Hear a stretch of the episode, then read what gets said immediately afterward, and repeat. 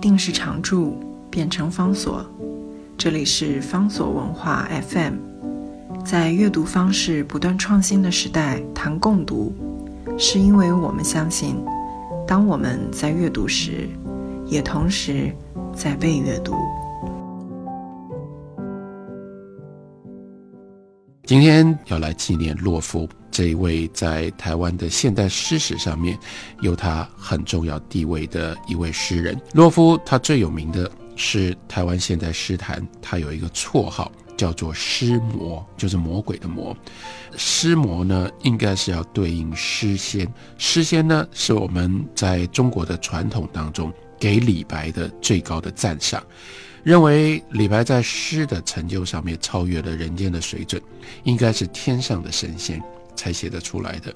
所以呢，那个故事就把李就把李白呢写成了叫做谪仙。他原来应该在山上，他应该在天上作为一个神仙，却被贬谪到了地上，掉到了人间。尸魔呢，如果说诗仙是从天上掉下来的话，那尸魔。就应该是从地底下不小心爬上来，要来鬼祟，要来魅惑这个世界的吧。洛夫的这个诗魔的称号有一部分来自于他自己，因为他在诗的标题跟内容上面用了很多魔的字眼和意象。不过，另外魔也符合他早期的诗给人留下的强烈的印象。所以我们要追究诗魔的称号，就不能不提洛夫的重要早期的代表作，叫做《十世之死亡》。那是一本台湾现代诗史上几乎最艰涩、最难懂的经典作品。那么艰涩、这么难懂的作品，竟然能够变成经典，这是一件值得我们注意的事。《十世之死亡》艰涩难懂到让很多读到的人忍不住会感叹：“哇，这什么鬼啊？这比鬼还难啊！”我希望大家不要轻忽、小看我刚刚用的描述。台湾现代诗史上最艰涩、最难懂的经典作品，艰涩难懂跟经典作品之间的关系，它就不是那么理所当然的。有很多历史上留下来的经典，我们今天读起来觉得艰涩难懂，可是造成艰涩难懂的原因，大部分来自于时代跟语言变迁所产生的隔阂。在这些经典出现的时代，那样的文字内容并不构成阅读上的障碍。如果是对当代的人读起来就觉得艰涩就难懂，那很理所当然的，他们会有的反应就是，那就没有人要读，或者很少有人愿意读。没有人读，很少有人读这些作品，不能够得到重视。他怎么可能能够经得起时间的淘汰，还能够流传下来，变成经典的？所以这是一个有趣的一个现象。艰涩难懂的作品通常会被忽视、被放弃，有那种在当时他出版的时候就被看作是艰涩难懂的作品，却能够留下来变成经典，就特别值得我们探究跟理解。经典叫典律的形成，有它的外在跟内在的因素。那么艰涩难懂的《十四之死亡》能够变成经典，有它外在时代跟风气的影响。《十四之死亡》是什么时候？完成的呢？他的完成，他的写作跟完成是在一九五零年代的后期，然后到一九六零年代流传。那个时候，台湾社会有跟今天台湾社会非常不一样的阅读的习惯跟阅读的假设。那个时代呢，大家读到了一本读不懂的书。当然，我想听众朋友你可以想一下，就那个时代，人们读到了你读不懂的书，读者会认为责任在自己。会带一点点内疚的问说：“哎呀，怎么了？我发生了什么事？我出了什么问题？我怎么会读不懂这本书？这跟我们这个时代的习惯很不一样。到了我们这个时代，我们是这个时代的读者，即使是爱读书的读者，通常你也是遇到了你读不懂的书，你的第一个反应是你在心里面暗自的理直气壮的骂说：这什么鬼鬼作者写这种什么鬼书啊？为什么要写这种我看不懂的书呢？所以那个时代，五零年代、六零年代，作为读者。他们认为有责任，要准备自己，让自己去接近书，而不是要求作者要有责任来配合读者，来娱乐读者。对于读不懂的书，读者呢仍然保有一份谦卑的尊重。这种敬意跟尊重，至少可以帮助打动读者，愿意付出努力，把这个书朝向把书读懂呢多走一点点，克服自己跟书之间的这个障碍的距离。这种努力不见得就一定能够让不懂变懂，但至少提供了那些不会一眼就让人看穿看懂的书，有那样的一种宝贵的存在的空间。洛夫的《十四之死亡》有多艰涩，有多难懂呢？让我稍微简单的介绍一下，交代一下我自己读《十四之死亡》的经验。我最早接触洛夫跟《十四之死亡》是我小学快毕业的时候，七零年代初期，那是一个相对非常贫穷的一个时代。我发现了一种生活的奢侈，大概也就是因为为什么到今天我会做《杨照谈书》这个节目，真正的根源吧，那就是生活里面最大的奢侈是读书。而且呢，更大的奢侈是拥有书。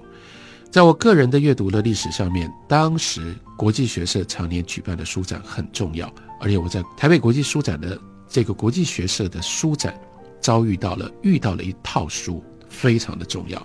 那套书那个时代的书名，所以它叫做《中国现代文学选集》，是齐邦媛老师主编的，当时是书评出版出版的。内容虽然叫做《中国现代文学选集》。什么叫做中国现代文学？指的是四九年之后到编这个书的时候，也就是一九七零年左右的台湾文学的选集，选了诗，选了散文，写了小说。那因为在当时的环境，所以它不会叫台湾现代文学，是叫中国现代文学。对我来说，真正关键的不在书的内容，而是那个时候那么小，我其实已经有拜物癖哈，书的外表跟装帧。就算以今天的标准来看，哇，那个书都是漂亮豪华到不可思议的一套书，丝绸布面精装，外面再加上铜版彩印的书衣。我一看到这个书，心里面立刻浮起的第一个感觉是，如果有这一套书在手上，死了都没关系。第二个感觉是，为了拥有这套书，去偷去抢都值得。还好了，书并没有贵到我得去偷去抢，我只不过是。说服了当时已经打工在店里面帮忙的大姐，拿出钱来让我买书。买回来了，我才知道书的来历。那原来是美国新闻处的翻译出版赞助计划，找了编者，其实不只是找了编者，还找了译者，将当时叫做《自由中国》，也就是台湾的现代文学作品呢，要把它翻译成英文，介绍到美国去。因为完成了这样的一个译介的工作，然后已经花了力气编了选了，所以呢，就由洪建全基金会呢赞助，把中文本也印了出来。